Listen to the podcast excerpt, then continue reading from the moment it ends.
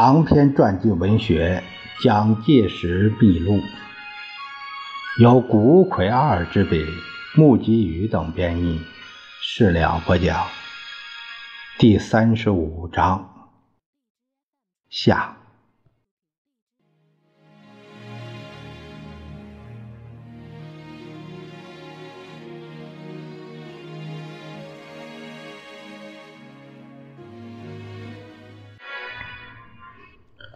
在这里，特地对中华民国政府放弃战争赔偿以及终止派遣占领军赴日本的情形做一点叙述。日军所侵略的区域，自东北四省开始，乃至由河北到广州、广西达二十二个省，没有受到轰炸等兵灾的。只有新疆省和西藏、外蒙等边区，在八年抗战之间所经过的战役，包括二十二次大会战在内，计有三万八千九百三十一次，伤亡官兵达到三百三十一万一千四百十九人，非战斗员八百四十二万人以上，再加上流离失踪、沦为饿殍等被害者。其数目更为庞大。至于公司财产的直接损失，仅就可以掌握的数字而言，诸如被掠夺的银行金银、被破坏的产业、交通设备等，以1937年7月美元币值换算，即达313亿3千零十三万六千美元之巨。而该年度的日本政府一般会计税出乃为七亿七千多万美元。如以此金额冲抵赔偿，需要经过近半个世纪的岁月才能偿清这笔巨债。马歇尔于十二月二十二日到达重庆，与中国政府进行沙洽。晚约政治干部研讨对内对外形势。至于对共方针，若准其成立地方政权，不如准其参加中央政府。只要其共军受编、恢复交通，至其政治上之要求，绝尽量容纳也。这是十二月二十三日日记的内容。十二月二十七日。国共会谈在马歇尔参加之下再度举行。马歇尔为谋实现停战，首先向双方提出调停的方案：第一，一切敌对行动安排立即停止；第二，中国内部及东北境内所有军队立即停止调动，但为收复东北主权，政府军向东北之调动不在此限，又为补给。行政以及维持治安之需要，纯属地方部队之调动，也不在此限。第三，停止在各交通线的破坏、妨害活动，完全撤除在陆路交通线上的障碍。第四，目前所有部队均留驻原地待命。对于这些提议，政府方面当然不会有意见。在新年到来的1946年元月4日。共产党也同意政府军向东北调动，于是乃于五日即行达成停止一切军事冲突并恢复一切交通的协议。同时，为协商细节，并于当天成立由马歇尔和政府代表张群、共党代表周恩来组成的军事三人小组，即所谓的马歇尔三人委员会。三人小组举行六次会议之后，于元月十日正式发布一切战斗立即停止、军队调动一律停止的命令。两军均定于元月十三日午夜十二时、十四日午前零时停战。元月十三日，实行停战的机关军事调处执行部成立于北平。其构成人员为美军代表罗伯森上校，政府代表郑介民中将，共党代表叶剑英三人。此后，所有必要的训令及命令，应由三人一致同意，以中华民国国民政府主席名义，经军事调处执行部发布之。于是，停战形势具备，政府军随即依据协定，于十四日五千零时前，在各地区停止了军事行动。由于东北情势如此恶化，一时归国述职的美国总统特使马歇尔于四月十七日匆距再度来华。他直接飞到北平，听取了军事调处执行部的报告之后，十八日到达重庆。第二天，马歇尔夜见蒋介石商谈，主张应与共军妥协。蒋介石随即向其率直的表示。当直告以非先改变其，就是马歇尔对共产党之态度与方针，绝不能达成协调之目的。唯有美方坚持积极协助我政府之政策，方能达成消极容共之目的。若仍采取过去对共党怀柔与妥协之方针，则将贻误大计，必致根本失败而后已。这是四月十九日日记里他的内容。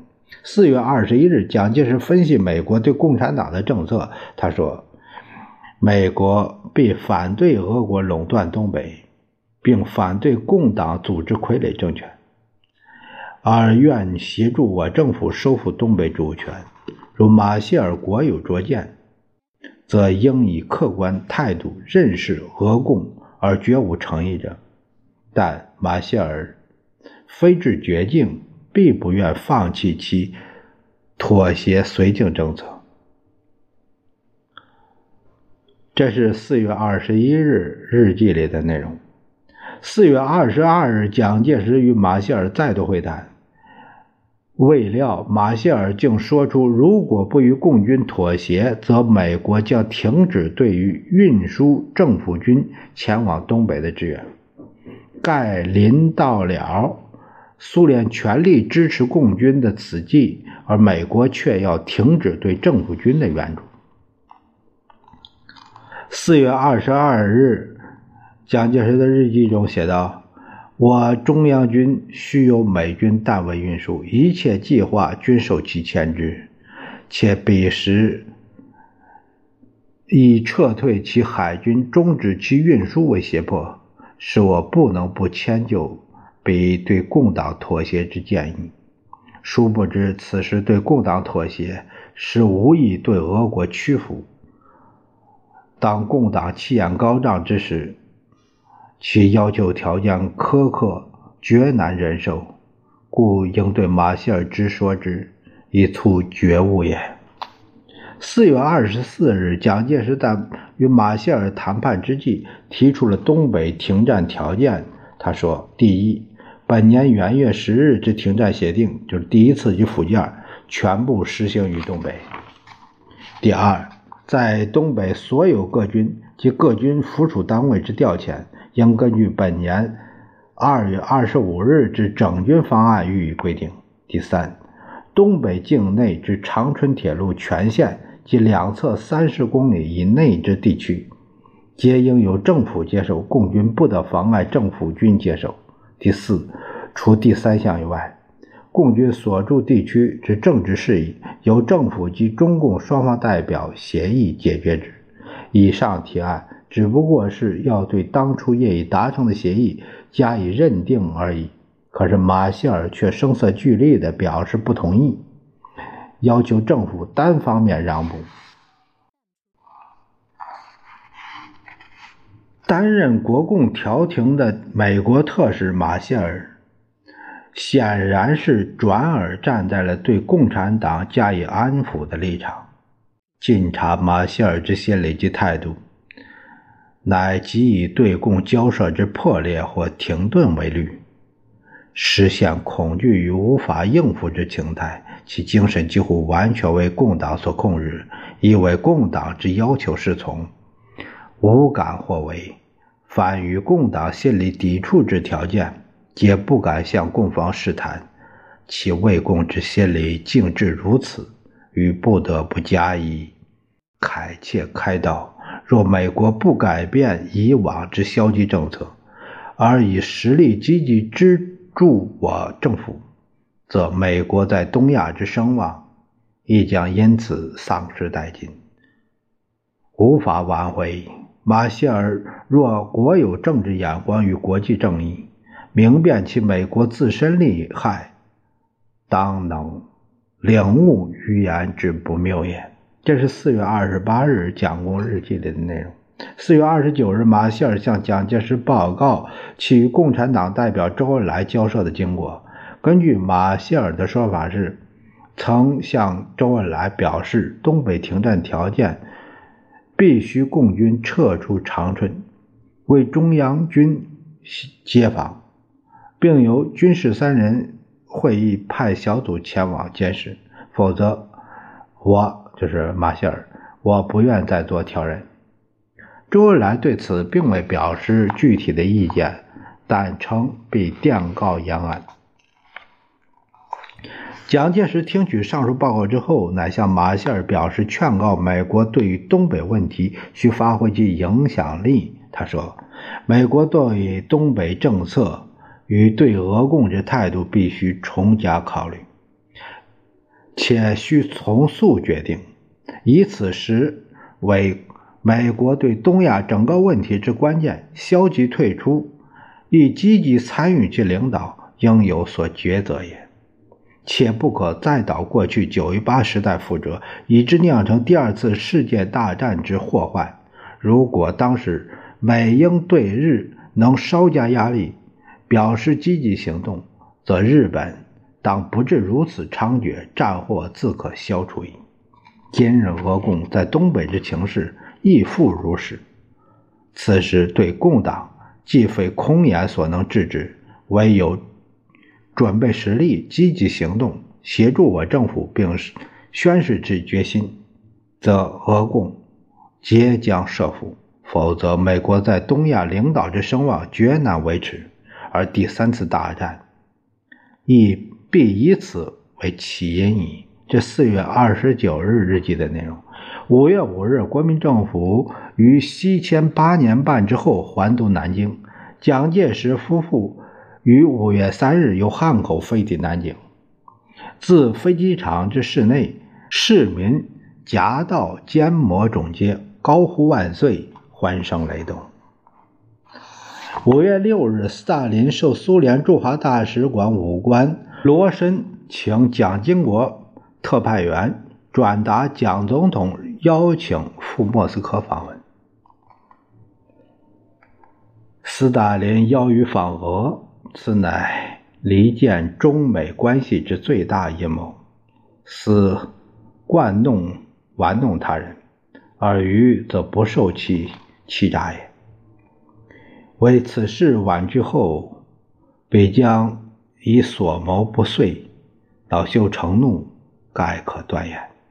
五月十一日日记《周反省录》里边的是这样记载的，他是这样判断的：此次婉拒斯大林邀约复俄会谈，为我外交成败之重大关键。若以马歇尔最近对于之态度而言，常令人绝望。然于深知俄国扶助中共赤化中国之一贯政策，绝不能因与之赴约而有所转移，且徒增马歇尔之遗迹，是视众斯大林离间中美之阴谋耳。故对美对俄之外交政策，绝不能以马歇尔个人一时之好恶而变更我基本国策。这是五月三十一日日记。啊，本月反省录的内容，在这一段期间，政府于五月十九日接收了四平街，进而指向长春。他在五月二十一日日记中这样说道：“自我军克服四平街后，共军主力溃败，故其态度又为之一变。且因我拒绝斯大林要求访和之约，故共党乃不能不。”仍赖美国马歇尔之调停，蒋介石携夫人到达问题的焦点之地东北，是在五月二十三日。自从一九一四年奉孙总理之命前往东北调查革命情势，实则已经是相距三十二年之后就地重游。就在蒋介石到达东北的当天，政府军完全接收了长春，继之又接获苏联的照会。苏军已于五月三日自东北完全撤退。此外，根据前线的报告，共军蒙受彻底打击，形成不可能再起的状态。东北问题看来已见顺利解决。六月六日，蒋介石接受马歇尔的再三建议，发布了由七日正午开始、为期十五天的第二次停战命令。共匪果能实行停战协定，仍可与其。悔过自新，效忠国家，另一次机会。但这第二次停战令之结果，就是政府在东北最后失败之唯一关键。当时已禁止双城附近追击部队，距离哈尔滨不足一百公里。若不停止追击，直占中东铁路战略中心哈尔滨及北满的散匪，自不难次敌肃清，而东北全境亦可拱手而定。若此共匪既不能在北满立足，而苏联也无法对共匪补充，则东北问题自可根本解决，共匪在东北亦无死灰复燃之可能。故三十七年冬季，国军最后在东北之失败，其重因全在于第二次停战令所招致的后果。这是蒋介石在苏俄在中国。这是一九五七年十二月，呃，当时他后来的这个，呃，一种总结吧。第二次停战令的期限是截至六月二十二日为止的十五天，但因马歇尔再三要求，延长到三十日正午为止。这个期间，共产党对停战命令视若无睹，在东北松花江方面对政府军展开攻击，同时在山东热河、察哈尔、山西绥远各省集结兵力，陆续侵入政府军力量单薄的地区。蒋介石携夫人首次视察台湾，是在此季的十月二十一日至二十八日。在十月二十六日的日记《本周反省录》中，他写道：“台湾尚未被共产党所渗透，可视为一片干净土。今后应积极加以建设，使之成为一模范省，则俄共虽狡诈百出，必欲亡我国家而甘心者，其将侮辱我何乎？”与此次巡视台湾，在政治上对台湾民众之心理影响必大也。在十月三十一日日记《本月反省录》中，他说：“巡视台湾之收获，较驻巡视东北之收获尤大，得知全国民心之所向。”对于预定十一月十二日开幕的国民大会，共产党拒绝出席，民主同盟也不参加。国民政府为等待他们参加，特地将会议延期三天。然而，周恩来却于十三日向马歇尔表示拒不参加大会。至此，马歇尔遂终于决心停止调停。十二月十八日，美国总统杜鲁门发表声明，不干涉中国内政。马歇尔也于1947年元月8日留下“和平障碍在国共两党”的声明，返回美国，旋即就任国务卿。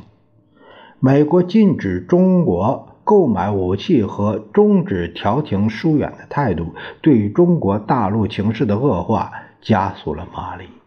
其后，马歇尔受到美国国会的责难，杜鲁门总统派遣威德曼。为其特别代表于1947年7月再度来华访问。维德曼归国之后，向杜鲁门提出报告，建议将东北直驻国际管理恢复对中国军经援助、派遣军事顾问团等项，但杜鲁门因对苏联有所顾忌，未予接受。此后，美国国会屡次提到恢复对华援助，但由于马歇尔以及驻华大使斯图雷登坚持反对，直到1948年4月才得以恢复。可是就在这一年，东北已沦陷共军之手，大陆战局陷入进退维谷的境地。后来，在1949年元月，美国肯尼迪众议员，呃，后来曾当选35届总统。在他的演说中，曾经批评美国对华政策错误。他说：“1941 年11月，我国曾经明白的宣示，远东政策的目标在于维持中国统一与国民政府之稳固。然而，战后期间，在我国外交家心中开始发生重大的歧见，即是否仍应支持国民政府，亦或迫其容纳中共。”以为接受我国援助之代价。我国对华政策现已自招恶报。该我国坚持中国必须成立联合政府，否则不予协助，已使国民政府遭受惨重打击。中国之未能免于赤化，是与我国重大利益息息相关。吾人不惜一战以保持其自由之中国。今以为我国外交家和总统断送殆尽，